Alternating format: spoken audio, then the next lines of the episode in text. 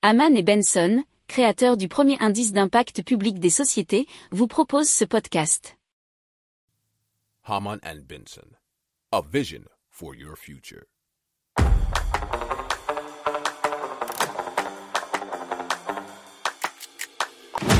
Économie, tech et innovation, hydrogène, énergie. Le journal des stratèges. Présenté par Boris Kahl. Bonjour à tous et bienvenue dans le journal des stratèges avec au aujourd'hui on va vous parler d'une machine à laver révolutionnaire euh, d'un bus qui transporte des voitures de la puissance nucléaire en Chine qui pourrait être multipliée par 7 et de la fin du dollar dans les échanges entre l'Argentine et la Chine. Vous écoutez le journal des stratèges numéro 364 et ça commence tout de suite.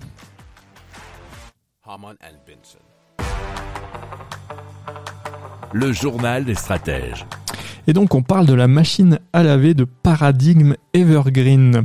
Alors cela se présente comme une corbeille à linge à la forme épurée cylindrique qui peut être utilisée n'importe où dans la maison, nous dit meilleurinnovation.com. Alors il n'y a pas d'arrivée d'eau puisqu'il va falloir remplir la cartouche d'eau euh, amovible de façon régulière qui est euh, placée à l'arrière de IVA. hein, c'est le nom de euh, cette machine à laver. Alors les eaux usées peuvent être évacuées à l'aide d'un tuyau, mais également depuis un réservoir situé à l'arrière de la machine où elles seront stockées. Donc après avoir été essoré, le linge sera séché, cela grâce à plusieurs souffleries placées tout autour de la machine.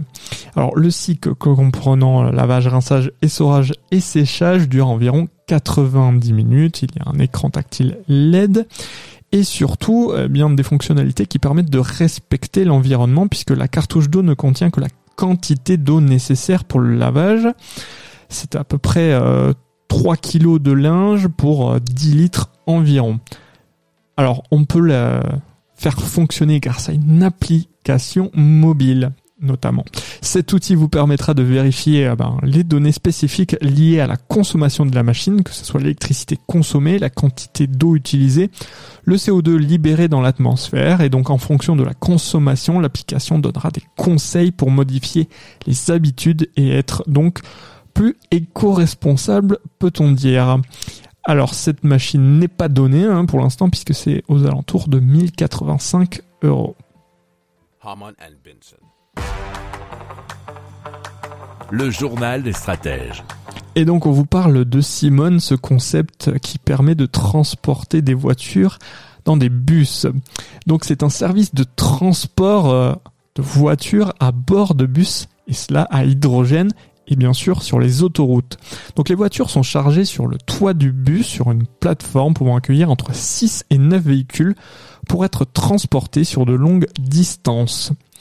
Alors, euh, Simone fonctionne via une application mobile euh, où les utilisateurs réservent leur trajet en ligne, choisissent un point de rendez-vous proche d'un péage et ensuite chargent leur voiture sur le toit du bus.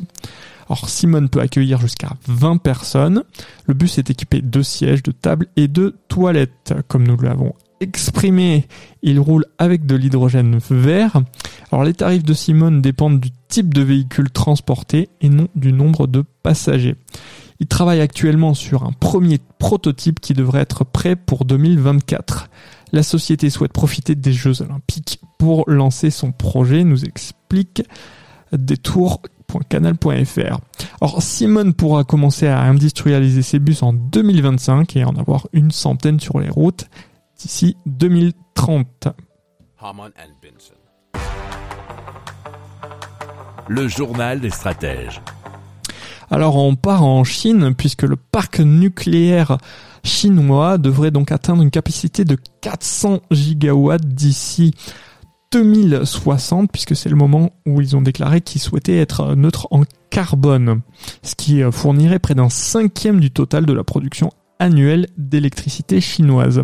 Alors la Chine construit actuellement euh, 24 centrales nucléaires et 10 unités ont été mises en service l'an dernier. Le pays dispose actuellement de 54 centrales nucléaires et le nombre de réacteurs a déjà été multiplié par 10 et cela en 20 ans. Le journal des stratèges.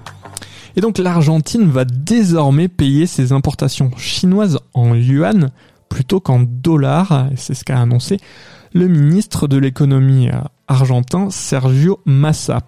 Alors cet abandon du dollar dans les transactions avec la Chine, je cite, améliore les perspectives des réserves nettes de l'Argentine et permet de maintenir le niveau d'activité, le volume des importations, le rythme des échanges entre les deux pays et les niveaux de fonctionnement économique dont l'Argentine a besoin, a déclaré donc le ministre de l'économie Sergio Massa. De son côté, la Chine a souligné l'importance de cette décision afin de protéger et développer les marchés mondiaux en soutenant les entreprises afin qu'elles puissent utiliser les monnaies locales pour régler les échanges. Alors il faut se souvenir que précédemment, le gouvernement brésilien avait déjà annoncé fin mars un accord avec la Chine pour que les échanges commerciaux entre les deux pays soient effectués dans leur propre monnaie, c'est-à-dire le réal et le yuan. Haman and Benson. Le journal des stratèges. Voilà, c'est terminé pour aujourd'hui. Je vous souhaite une excellente fin de journée et je vous dis à très vite pour plus d'infos. Ciao.